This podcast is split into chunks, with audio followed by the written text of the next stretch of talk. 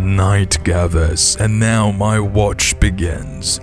It shall not end until my death. I shall take no wife, hold no lands, father no children.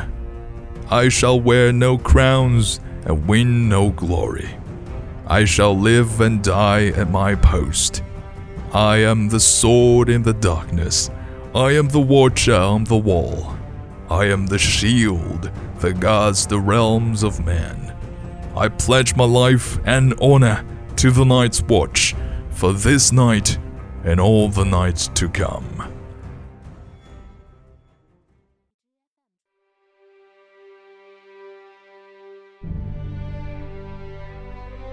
Legend tells of a winter that lasted a generation and of a vast and terrible darkness that fell across the land.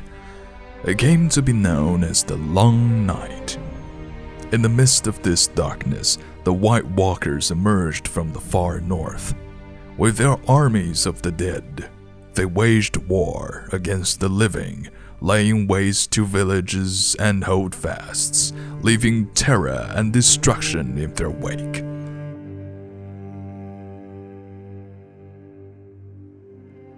After years of brutal conflict and unbearable loss, an alliance of the first men and the children of the forest managed to drive the walkers and their minions back into the frigid northern wastelands from whence they came. To prevent another invasion, the first man erected the wall, a massive fortification 700 feet in height, stretching from the Frostfang Mountains in the west to the Bay of Seals in the east. It was a structure unlike any ever built. Indeed, some maintained that it could only have been completed with the aid of giants or using the powerful magic of the ancient children of the forest. Men were required to guard and maintain it, and thus the Night's Watch was born. A sworn brotherhood tasked with defending the realms of man against the dark forces that lay beyond. Upon taking his vows, a brother of the Night's Watch serves for life. It is a life of hardship and great sacrifice, so the oath must not be taken lightly.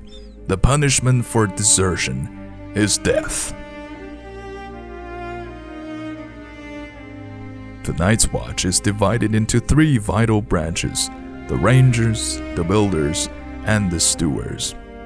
While all Black Brothers are expected to take up steel should the need arise, the Rangers are the true warriors of the Watch. Centuries come and gone, and although the White Walkers have yet to return, another threat has emerged barbarian tribes known as wildlings. The Rangers are charged with defending the realm against these lawless savages. The builders are carpenters, masons, miners, and woodsmen tasked with maintaining the wall as well as its various keeps, towers, structures which have fallen into disrepair over the years. The stewards serve as cooks, butchers, and hunters, they tend to the horses and messenger ravens, sell clothing, gather firewood, and bring supplies up from the south. The Night's Watch is a diverse group. Proud volunteers from noble houses stand side by side with petty thieves conscripted from dungeons. Class distinctions are left behind, as are past misdeeds.